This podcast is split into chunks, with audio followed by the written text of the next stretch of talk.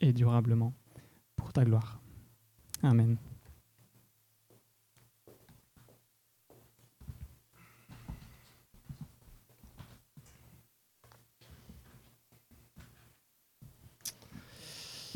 Bonsoir à tous. Alors, jusqu'à quand?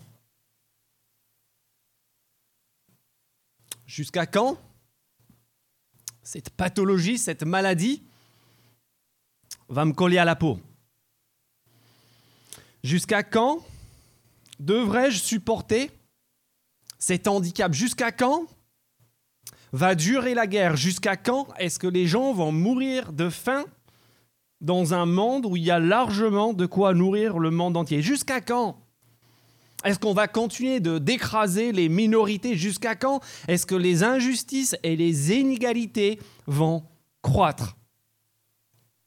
Si la première question qu'on se pose face à la souffrance est celle du pourquoi, celle avec laquelle on a commencé il y a cinq semaines, mon Dieu, mon Dieu, pourquoi?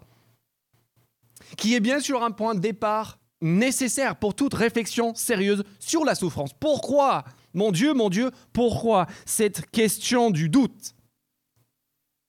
Eh bien, la deuxième question qu'on s'est tous posée face à la réalité de la souffrance, c'était forcément la question de, de sa durée. Jusqu'à quand?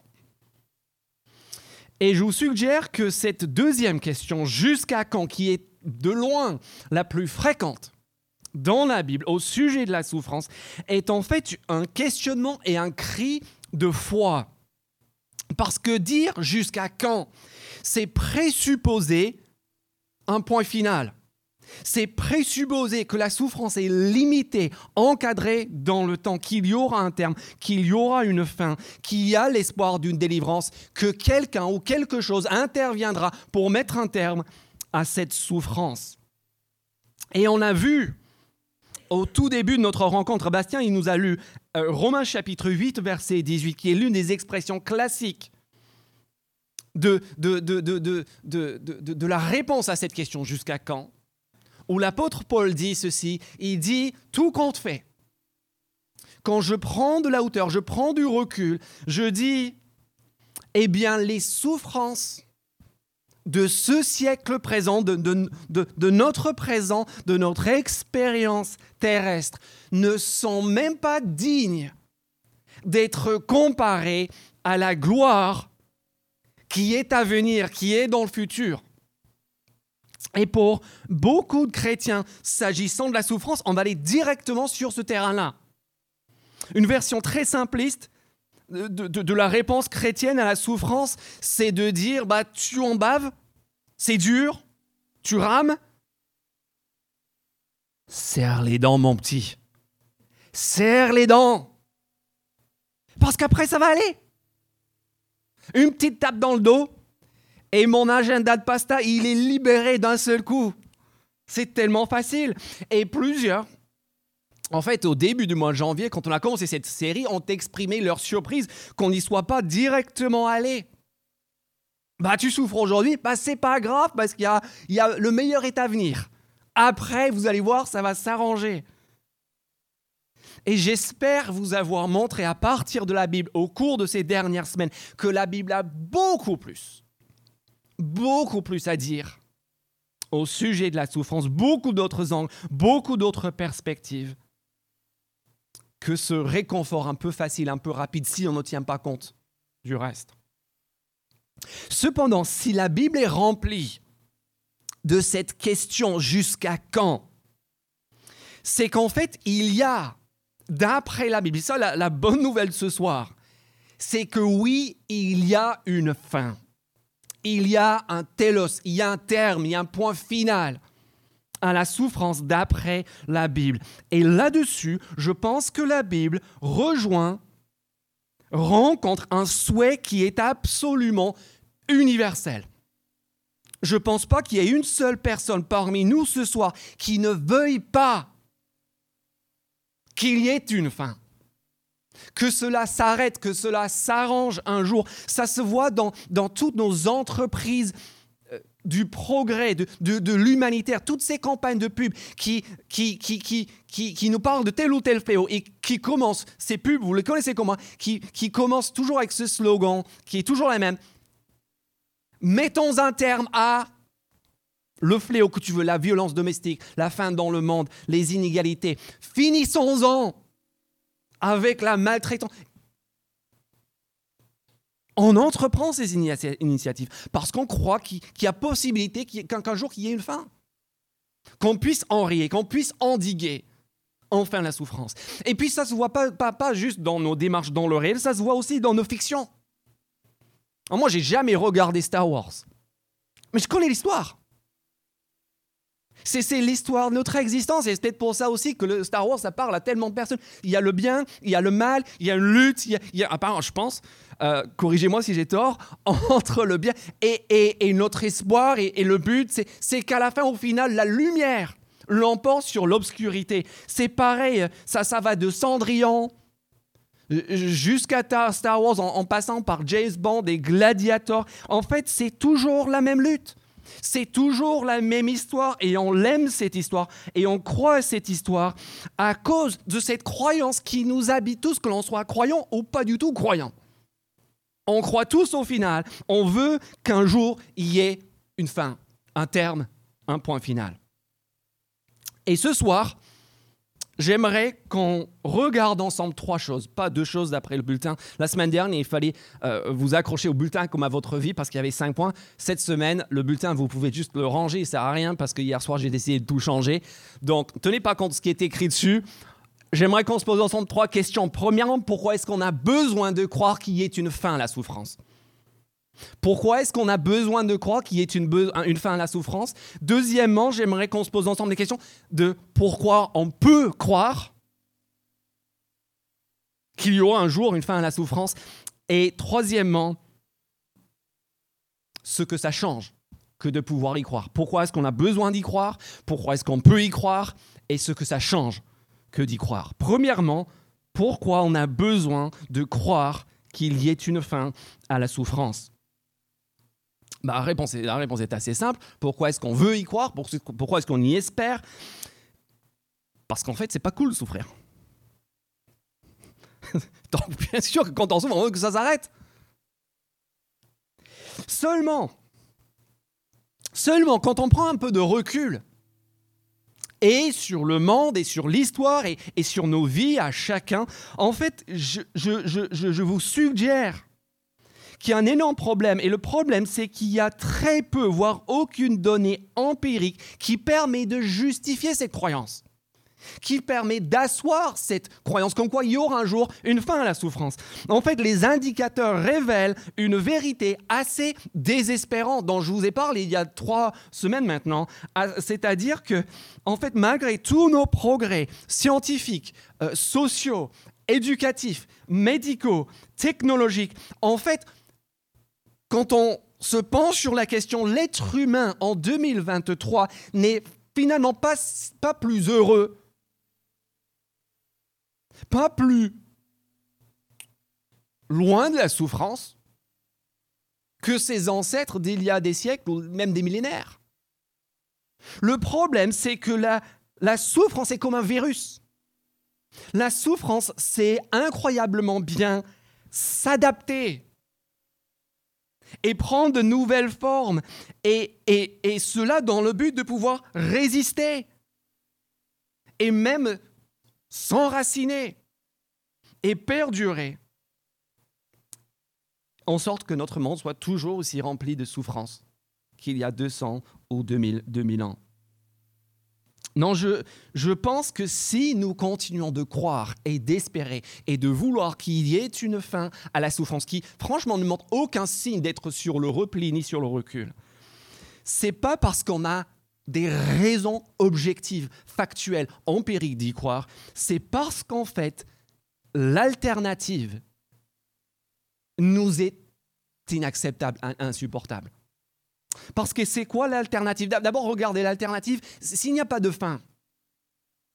Si en fait, euh, notre fin n'est que le néant, considérer ce que cela implique en termes de justice. Bah, Premièrement, ça veut dire, pour ne prendre que cet exemple parmi beaucoup d'autres que je pourrais aborder, cela veut dire que l'homme qui, au milieu, au début du milieu du XXe siècle, l'homme qui a procédé au massacre systématique, mécanique de 7 millions de juifs,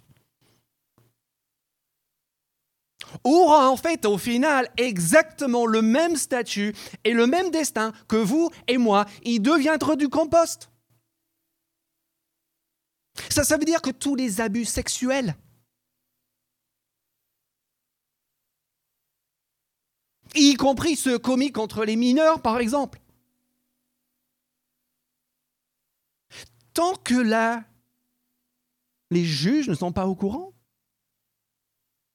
bon, ça passera très bien. Pas de conséquences.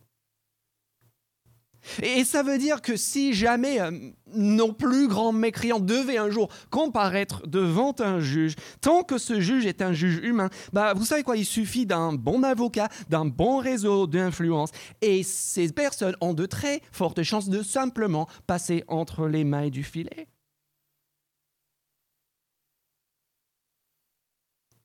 Et s'agissant de notre espérance, de nos attentes par rapport à la vie elle-même, en fait, vous savez quoi? C'est pas beaucoup mieux. En fait, c'est tout, aussi déprimant. Parce que ça veut dire, s'il n'y a pas de fin, si la fin c'est juste le vide et le néant, cela veut dire qu'en fait, on aura beau essayer de résister, on aura beau essayer de déroger à la règle. On aura beau essayer de faire notre petit barreau d'honneur, de lever notre petit point contre les, forces impitoyables de ce monde, au final, on va perdre.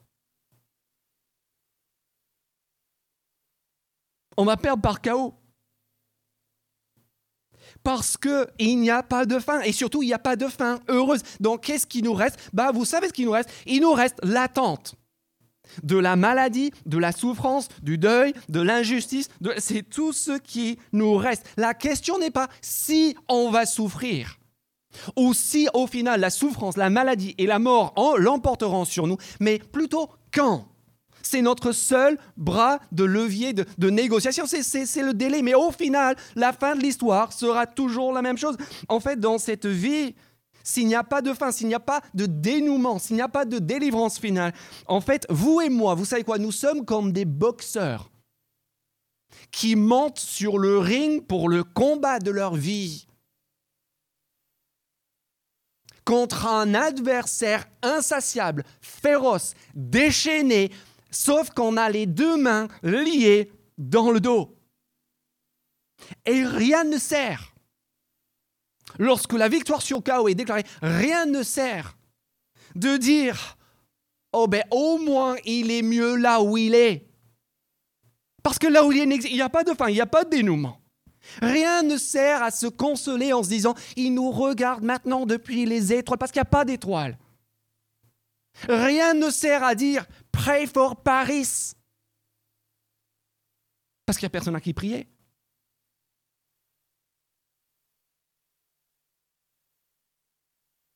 Non, comme le disait le philosophe anglais du début du XXe siècle, Bertrand Russell.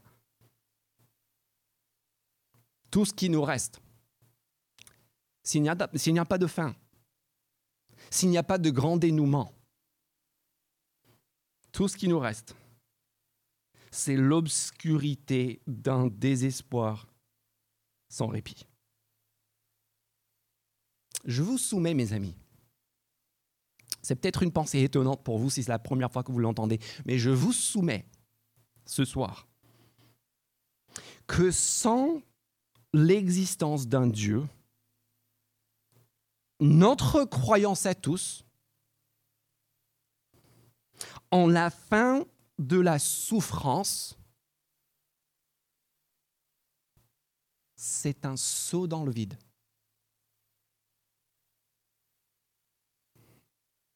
C'est une démarche de foi absolue qui est contraire aux faits empiriques et à la raison. Alors pourquoi est-ce qu'on a besoin d'y croire? Mais on a besoin d'y croire parce que la seule alternative est inacceptable. Accepter qu'il n'y aura pas de justice, que dans l'absolu, il n'y a pas d'espoir, que la lutte est perdue d'avance. En fait, c'est tuer une petite partie de nous-mêmes, c'est profondément déshumanisante.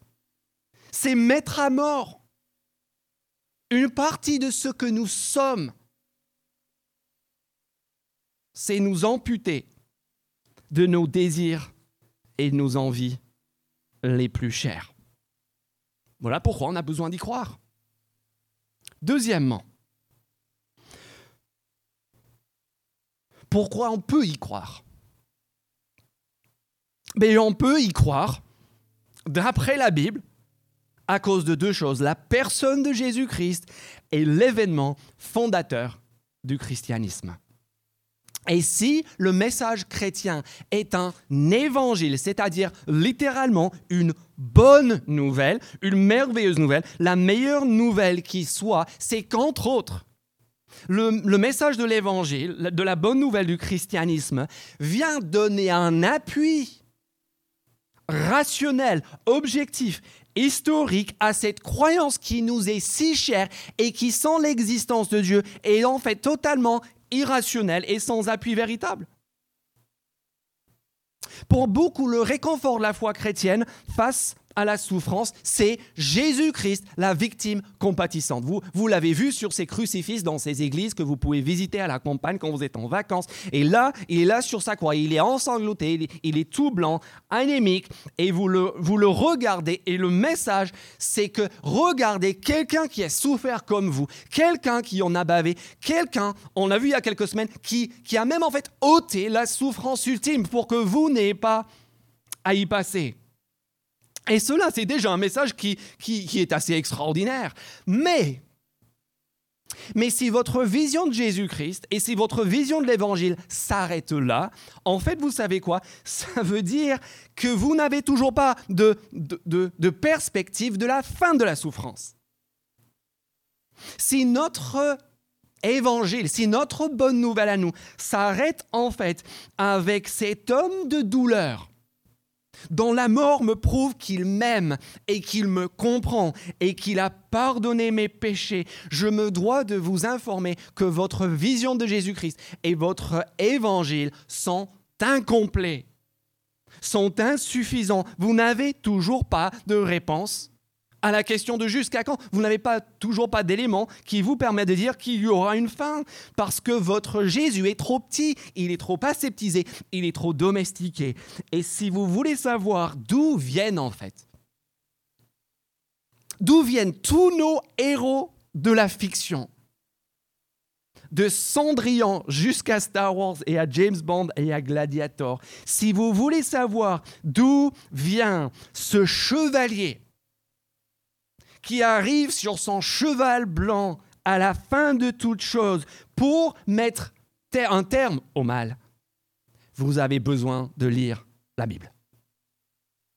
Parce que toutes ces fictions ne sont que des, des petites répliques, des petites reprises, des petits échos de ce que la Bible nous montre. Ça montre notamment l'influence du christianisme à travers notre culture, même si on ne le sait pas. Donc venez avec moi à la page 820 c'est l'avant-dernière page de votre Bible au livre de l'Apocalypse. Et ici, vous allez voir en quoi la vérité est plus étrange et plus originale que la fiction.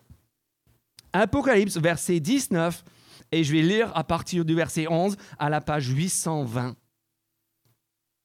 Et ça pour voir qui Jésus-Christ s'avère être à la fin et pourquoi ça nous permet justement d'envisager la fin de la souffrance. Apocalypse chapitre 19, verset 11. Ensuite, je vis le ciel ouvert. Et ça, c'est le début de la dernière vision de Jean sur la fin de toute chose. Je vis le ciel ouvert. Et voici, tenez, tenez, qu'un cheval blanc apparu avant l'invention des contes de fées et des chevaux blancs. Le cheval blanc, il est là. Et celui qui le montait s'appelait, s'appelle, pardon, fidèle et véritable. Vous devinez de qui on est en train de parler Et qu'est-ce qu'il fait? Il n'est pas parmi les agneaux, il est en train, en train de distribuer des pétales de fleurs. Non, il juge et il combat avec justice. Et regardez-le. Celui-là, vous n'allez pas lui faire des euh, bisous aussi vite. Ses yeux étaient comme une flamme de feu. Il y avait de nombreuses couronnes sur sa tête. C'est un champion, c'est un roi, c'est un puissant. Il portait un nom écrit que personne d'autre que lui ne connaît. Il était habillé d'un vêtement trempé de sang. Ce, mec, si vous le croisez dans l'impasse en rentrant chez vous ce soir, vous allez être terrifié. Un mec qui est là trempé de sang. Un guerrier qui revient d'un combat féroce et vous vous trouvez face à lui. On poursuit la lecture, verset 13, son nom est la parole de Dieu, c'est Jésus-Christ bien sûr. Et regardez qui y a derrière, qui sont ses potes. La bande, les armées célestes le suivaient, montés eux aussi sur des chevaux blancs et habillés d'un fin lin blanc et pur. De sa bouche sortait une épée aiguë à deux tranchants pour frapper les nations. Il dirigera avec un sceptre de fer ces nations et il écrasera lui-même le raisin dans la cuve à vin de l'ardente colère du Dieu Tout-Puissant. Il portait sur son vêtement et sur sa cuisse, s'il vous plaît, un énorme tatouage un nom écrit le boss, le patron, le roi des rois, le, et le seigneur des seigneurs. Il n'y a aucun doute pour celui qui a lu l'Apocalypse que nous avons affaire ici à Jésus-Christ, qui est présenté dans ce même livre comme l'agneau immolé, comme la victime sacrifiée, mais qui s'avère être aussi et surtout à la fin non pas un homme de douleur, non pas une victime compatissante, mais un guerrier féroce, victorieux, qui revient sanglant de son combat, couvert de tatouages, prêt à terrifier. Quiconque osera s'opposer à lui et au point final, qu'il entend mettre. Et si vous poursuivez votre lecture de l'Apocalypse au chapitre 20, vous avez tout simplement la liste de ses dernières conquêtes. Vous avez la destruction et l'envoi en fait à la destruction éternelle et définitive tous les agents du mal, les agents de Satan, et puis Satan lui-même, et puis la mort elle-même, tous jetés dehors, brûlés, détruits à tout jamais. Voilà le combattant, le guerrier féroce qui qui s'engage et, qui s'engage pour battre tous nos bourreaux. Et c'est pour cela qu'il y a une fin. Et tout cela, je ferai, euh, je vous épargnerai euh, les explications détaillées, mais tout cela en conformité et en accomplissement à tout ce que le prophète Ésaïe lui-même avait annoncé. Parce que dès l'apparition dans le prophète lui qui, nous donne ce titre, qui, qui, parle de cet homme de douleur habitué à la souffrance, et si vous regardez euh, chapitre 40, versets 9 et 10, dès que Ésaïe annonce sa bonne nouvelle, son évangile à lui, qui en fait est une anticipation de l'évangile de Jésus-Christ, il est question d'un guerrier qui remporte tout sur son passage et si vous lisez Ésaïe 53, qui est le texte par excellence du serviteur souffrant, vous découvrez que ce serviteur souffrant, ce bras de l'Éternel, est aussi un grand, un puissant, un guerrier devant lequel les rois et les grands de la terre vont un jour s'incliner. Et puis euh, là, je vais quand même vous demander de venir avec moi en, en Ésaïe 59 à la page 479. Ésaïe 59, parce que c'est là qu'on voit encore ce guerrier, ce bras de l'Éternel, se lever et s'insurger contre le mal. En Ésaïe 56 et 57 et 58 et 59, on a à nouveau l'impression que le mal va l'emporter. La souffrance est partout. Il ne semble pas y avoir de réponse possible. Elle se manifeste sous toutes ses formes. Et nous arrivons un peu au même constat que nous pouvons faire face à notre monde aujourd'hui. Comme quoi, en fait, il n'y a personne.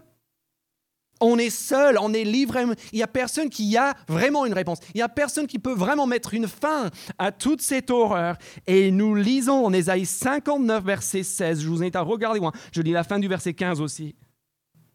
On voit ce que Dieu y fait face à l'impuissance humaine en matière euh, de, la possibilité de mettre un terme à la souffrance. Je lis la fin du verset 15 d'Ésaïe 59 à la page 479. L'Éternel voit avec indignation qu'il n'y a plus de droiture. Il constate qu'il n'y a personne. Il est consterné, verset 16, en voyant qu'il n'y a personne pour intercéder, pour faire quoi que ce soit. Alors qu'est-ce qui se passe? Alors regardez bien, c'est encore lui, son bras, sa puissance, son guerrier, son serviteur, son grand combattant, lui assure le salut. Sa justice lui sert de soutien. Il enfile, verset 17 encore, le combattant, la justice comme une cuirasse et met sur sa tête le casque du salut. Il prend la vengeance pour vêtement. Il s'enveloppe du zèle comme d'un manteau. Il paiera à chacun le salaire qu'il mérite. La colère à ses adversaires, le salaire qu'il mérite à ses ennemis, il paiera aussi aux îles, c'est-à-dire aux extrémités de la terre, le salaire qu'elle mérite. Pour qu'il y ait une fin à la souffrance, il nous faut plus qu'une victime compatissante. Il nous faut plus qu'un Christ souffrant, cru. Il nous faut un guerrier. Il nous faut un conquérant. Il nous faut quelqu'un qui est en mesure d'en finir avec l'ensemble de nos bourreaux. Et c'est ce bras, ce serviteur, cet individu qui nous est présenté dans les évangiles si vous lisez les évangiles, en fait, les évangiles nous présentent Jésus de Nazareth comme étant ce guerrier, ce combattant féroce qui s'engage pour son peuple, contre tous leurs ennemis, pour mettre un terme à leur souffrance. Et c'est pour cela qu'on le voit dans, dans, sa vitesse en train de tétaniser, de terrifier, de terrasser la maladie, les démons, on le voit en train de balayer l'injustice, on le voit en train d'en finir avec l'ignorance, de s'insurger contre les abus de pouvoir, on le voit en train de dominer les catastrophes naturelles et même jusqu'à la mort elle-même. Et la finalité de ce combat, vous l'avez dans la suite d'Ésaïe au chapitre 60, 61 et 62. Et si je voulais montrer en fait que, l'Apocalypse, les tout derniers chapitres de la Bible, reprennent en bonne partie les promesses d'Ésaïe. Et en Ésaïe 60 à 62, vous avez d'abord en Ésaïe 60 euh, l'issue du combat du guerrier, une ville splendide, une ville lumière, une ville attirante, une ville merveilleuse, une ville de sécurité et d'épanouissement et de prospérité. Et en Ésaïe 61 et 62, c'est vraiment le sommet de toute la prophétie d'Ésaïe. Vous avez un peuple réjoui, un peuple heureux, un peuple comblé à tous égards. Et tout cela, et tout cela ne vient que remplir et accomplir plutôt la promesse qui avait été faite au début d'Ésaïe, qui a été lue tout à l'heure par Tim en Ésaïe 25, qui est aussi repris à la toute fin de la Bible où nous lisons.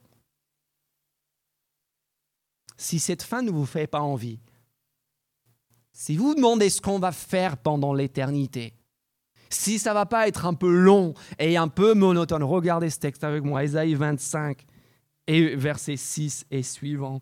Sur cette montagne, c'est la page 458.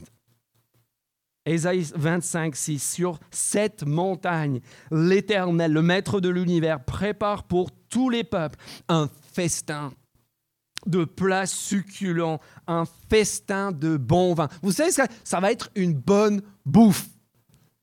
Ça, va être le meilleur repas de ta vie. Ça va être une table étoilée tous les jours, des trucs qu'on te sert, tu sais même pas ce que c'est, ni d'où ça sort, mais c'est somptueux. Des plats succulents, verset 6, pleins de moelle, de bon vin, du meilleur vin clarifié. Sur cette montagne, il détruira le voile qui est tendu sur tous les peuples, la couverture qui est déployée sur toutes les nations. Il engloutira la mort pour toujours. Le Seigneur, l'Éternel, essuiera les larmes de tous les visages.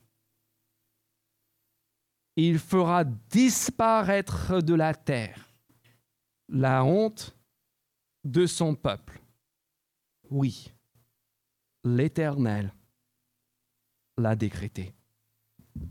Et si vous revenez avec moi à la toute fin de la Bible, vous avez toutes ces images-là qui sont reprises et condensées tout ensemble dans justement la présentation de ce que produit la lutte menée par ce grand chevalier sur son cheval blanc à la fin. Vous avez en Apocalypse 19 un festin incroyable. Euh, vous avez en Apocalypse 21, si vous regardez avec moi, cette ville et ce mariage et ce couple dont on rêve tous, chapitre 21 de l'Apocalypse, page 821, verset 1 du chapitre 21, je, je vise un nouveau ciel et une nouvelle terre, car le premier ciel et la première terre avaient disparu et la mer n'existait plus. Je vis descendre du ciel d'auprès de Dieu, la ville sainte, la nouvelle Jérusalem, celle décrite par Isaïe, cette ville de prospérité, de lumière, d'épanouissement, de bonheur. Et cette ville qui devient, dans, ce mélange de métaphores, euh, en fait une mariée, une épouse, qui s'est faite belle pour son époux. C'est l'amour, le grand amour, le mariage parfait. J'entendis une voix forte, verset 3, venant du ciel, qui disait, Voici le tabernacle, la résidence, l'habitation, la présence de Dieu. Parmi les hommes, il habitera avec eux, ils seront son peuple, et Dieu lui-même sera avec eux, il sera leur Dieu. Et voilà, Ésaïe 25 repris, verset 4, Il essuiera toute larme de leurs yeux, et la mort ne sera plus. Et il n'y aura plus ni deuil, ni cri, ni douleur, car ce qui existait avant avait disparu. C'est la fin c'est le dénouement, c'est la victoire. C'est ce qui nous permet de, croire qu'il peut y avoir une fin. Et puis regardez un dernier détail au chapitre 22 à partir du verset 1, puis il, parle de la même expérience de délivrance. Puis il me montra le fleuve d'eau de la vie, limpide comme du cristal, qui sortait du trône de Dieu et de l'agneau, au milieu de la place de cette ville splendide dont on parlait à l'instant. Et entre les deux bras du fleuve se trouvait, regardez ça, l'arbre de vie. Vous voyez comment la toute fin, en fait, nous ramène au tout début du jardin d'Éden, de là où on avait été exclu à la base, du point de départ de la malédiction, et maintenant c'est fini. Et cet arbre de vie qui produit, verset 2, douze récoltes, qui donne son fruit chaque mois, et ses feuilles servent à la guérison des nations. Verset 3, regardez ça, il n'y aura plus, plus, fini, la malédiction. Vous savez pourquoi vous avez tous rêvé et fantasmé cette semaine du mariage idéal? Du partenaire parfait, de la relation qui vous comble entièrement. Vous savez pourquoi vous kiffez les bons restos et les bonnes soirées et vous aimez faire la fête? Vous savez pourquoi vous êtes fasciné par les paysages naturels époustouflants et par les villes splendides, c'est en fait parce que vous avez le mal du pays. C'est parce que d'après vous avez envie. Vous avez envie de cette fin. Vous avez envie, c'est inscrit dans vos gènes, dans votre ADN, dans le fond de votre... Vous voulez de cette fin. Et bien sûr que vous en voulez parce qu'on en veut tous. Et toutes nos fictions, et tous nos films, et tous nos contes, et toutes nos luttes, et toutes nos campagnes ne sont que des échos de cette envie, de cette croyance. Et c'est quoi qui peut nous permettre de continuer à y croire?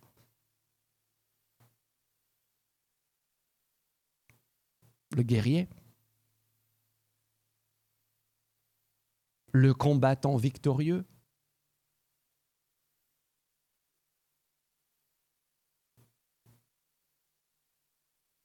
Et surtout, et surtout, l'événement fondateur du christianisme, la mort de la mort,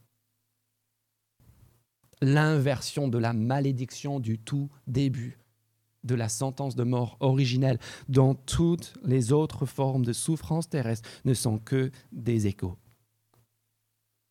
Et je vous parle ici, bien sûr, de, de la résurrection corporelle de Jésus-Christ d'entre les morts.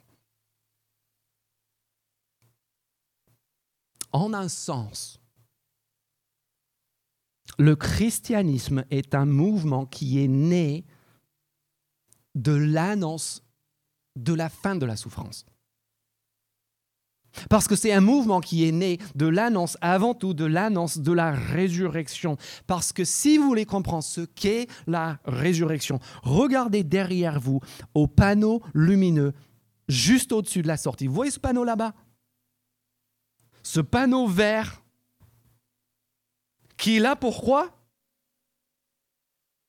Qui, est là pour le jour où le bâtiment prend feu. Et la résurrection de Jésus-Christ est le panneau lumineux au milieu du naufrage qui nous dit la sortie, c'est ici.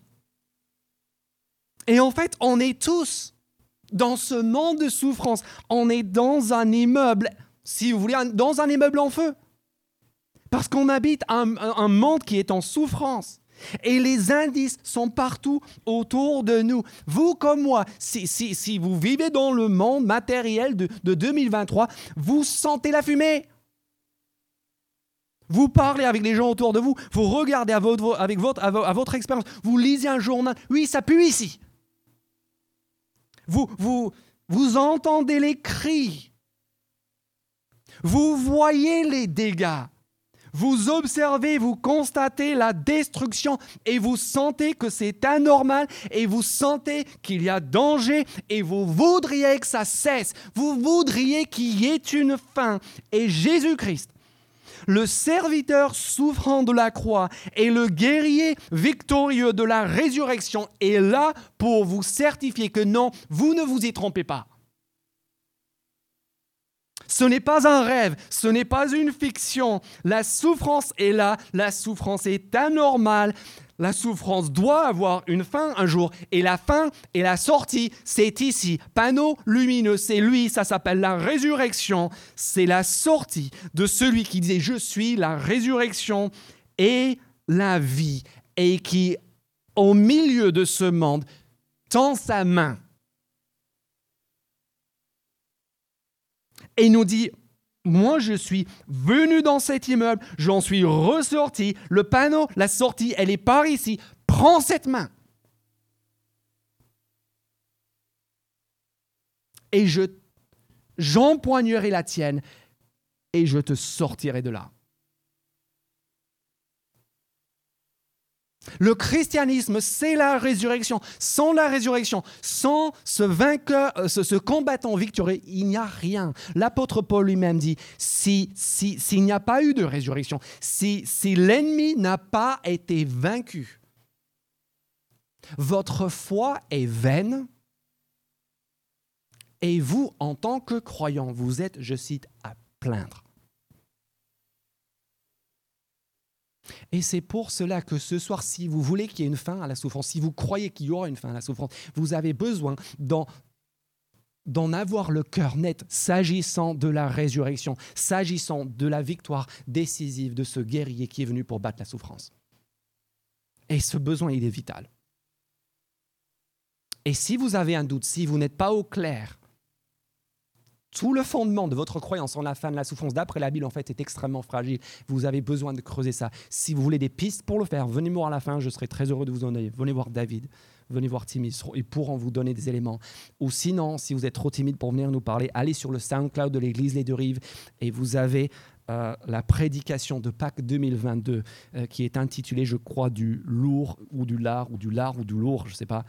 Euh, et qui revient en fait sur les raisons pour lesquelles on peut, en tant qu'être rationnel au 23e siècle, euh, au 20, en 2023, au 21e siècle du coup, pardonnez-moi, euh, on peut raisonnablement fonder notre espérance pour l'avenir sur cet événement et sur les témoignages historiques l'entourant. voilà pourquoi on a besoin de croire qu'il y aura une fin à la souffrance. Voilà ce qui nous permet, pourquoi on peut croire qu'il y a une fin la souffrance, Jésus-Christ, le guerrier vainqueur, et sa résurrection. Et enfin, brièvement pour terminer, voilà ce que ça change. Ben, la première chose que ça change, c'est notre espérance. C'est nos attentes pour la vie. C'est c'est l'envergure de nos ambitions. C.S. Lewis dit ceci. Il dit que si on accepte notre défaite, si on accepte qu'on monte sur le ring pour se faire tabasser et battre et qu'il n'y a pas de fin, il n'y a pas de délivrance, et, si on se contente dans notre langage d'aujourd'hui d'avoir pour ambition ultime dans la vie les petits moments YOLO, YOLO. You only live once. Tu ne vis qu'une seule fois. Donc quoi? Qu'est-ce que tu vas faire? YOLO. Je vais prendre l'entrée, le plat et le dessert. Prends ça. YOLO. Oh les gars, j'ai une idée folle. On va partir en week-end. Il est vendredi midi. On va partir en week-end. YOLO. Oh la collègue là-bas qui, euh, qui me fait de l'œil. Petite aventure d'un soir, allez, YOLO les gars et, en fait, on va, on va. Et, C.S. Lewis, il dit que si, si ton horizon c'est ça, en fait, t'es es, comme un enfant qui vit dans un bidonville et, et qui passe son samedi après-midi à jouer dans des flaques de boue, à dire YOLO, je passe des mots. Alors qu'en fait, à côté, vous avez Jésus-Christ, le serviteur souffrant de la croix, le guerrier féroce, vainqueur de la résurrection, qui te dit, mais mon petit, moi je t'amène pour un mois de vacances au bord de la mer, à l'océan, à la Méditerranée, où vous voulez. Vous voyez l'idée? On peut dire, en fait, on peut, on peut redevenir humain. On peut arrêter de faire une croix sur une espérance solide et véritable. On peut sortir de notre flaque. On peut se dire, non, en fait, je ne suis pas voué au chaos. Je suis pas juste voué à me faire tabasser, à voir le rouleau compresseur passer, à finir dans la souffrance sans qu'il y ait quoi que ce soit derrière, sauf ces petits moments de, de plaisir éphémère que je peux m'arracher en passant tant que j'en ai encore la capacité physique et les moyens financiers. On peut dire on peut dire avec profondeur et avec assurance que, que non, les souffrances présentes ne sont pas dignes, ne sont pas dignes d'être comparées à la gloire à venir. Ce qui veut dire qu'on peut souffrir aujourd'hui. On peut souffrir avec Christ. On peut souffrir comme Christ et sans lui en vouloir et sans pleurer parce qu'on n'est pas en train de vivre notre best life maintenant dans notre flaque, debout. Ça veut dire aussi qu'on a un message extraordinaire, on, a un message qui est à transmettre avec passion, avec urgence. Parce qu'en fait, la foi chrétienne, devinez quoi? C'est pas une petite annonce pour améliorer ton quotidien en mode gagne ton poids en CBD. C'est pas un petit plus pour améliorer ton quotidien parce que tu annonces ça à quelqu'un et qu'est-ce qui bah, moi aussi j'ai un petit truc. Moi aussi j'ai un CBD, moi aussi j'ai un, tel ou tel, moi j'ai aussi j'ai la planche voilà. Non non, c'est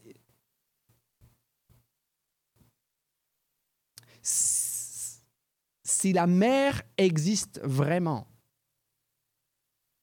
s'il y a une espérance, s'il y a une fin, et une fin heureuse. On peut rêver de tellement plus et de tellement et on peut faire connaître quelque chose de tellement mieux. Et qui nous permet de retrouver notre humanité, de renouer avec les aspirations les plus profondes de notre âme. Et enfin, cela veut dire qu'on peut, pardonnez-moi de vous le dire, vous êtes jeune, mais ça nous permet de mourir sereinement Ça nous permet de ne pas finir dans la tragédie d'une personne que j'ai côtoyée de très près, qui se disait chrétienne, qui je pense était sincèrement chrétienne, et que l'on voyait tous dépérir à vue d'œil à, cause d'un cancer et qui, alors qu'elle connaissait Jésus-Christ et, affirmait avoir placé sa foi en lui, refusait d'envisager la fin. Et disait que Jésus-Christ est là essentiellement pour la délivrer de, de, de, son cancer qui demandait en fait à Jésus à pouvoir rester dans sa flaque de boue. Au point même qu'elle a refusé, elle n'a jamais dit au revoir à son mari.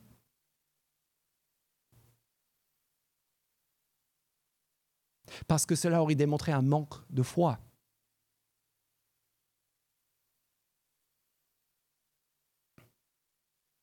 Voilà ce que cela change en termes d'espérance que de voir qu'il y a une fin. Et puis ça change aussi beaucoup de choses en matière de justice.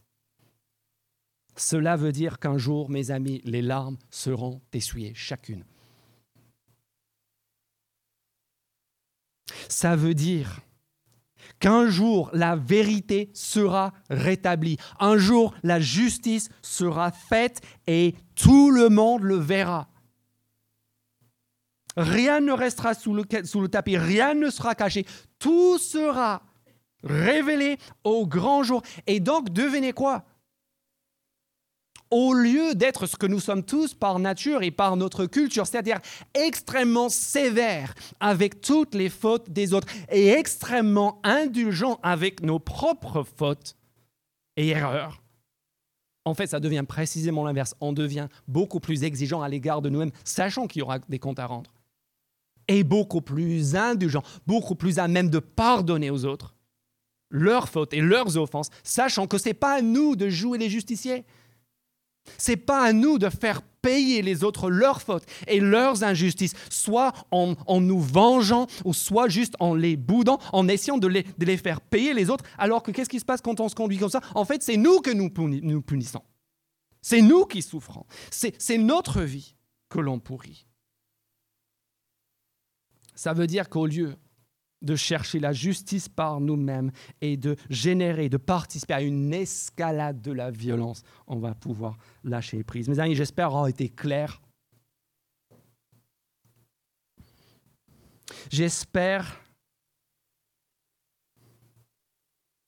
qu'on voit ce soir en quoi si si notre monde n'est que physique et matériel, s'il n'y a pas un Dieu qui un jour mettra une fin et, et, donnera une justice et une issue à toute chose, en fait, s'il n'y a pas de guerrier victorieux, s'il n'y a pas de résurrection, notre croyance à tous, l'une de nos croyances les plus chères, comme quoi un jour il y aura une fin de la souffrance, c'est, je crains, un saut dans le vide. Une démarche de foi absolue qui va à l'encontre de la raison et des faits qui sont sous nos yeux, qui est contraire à la raison. Comment est-ce qu'on peut espérer qu'il y ait un jour une justice?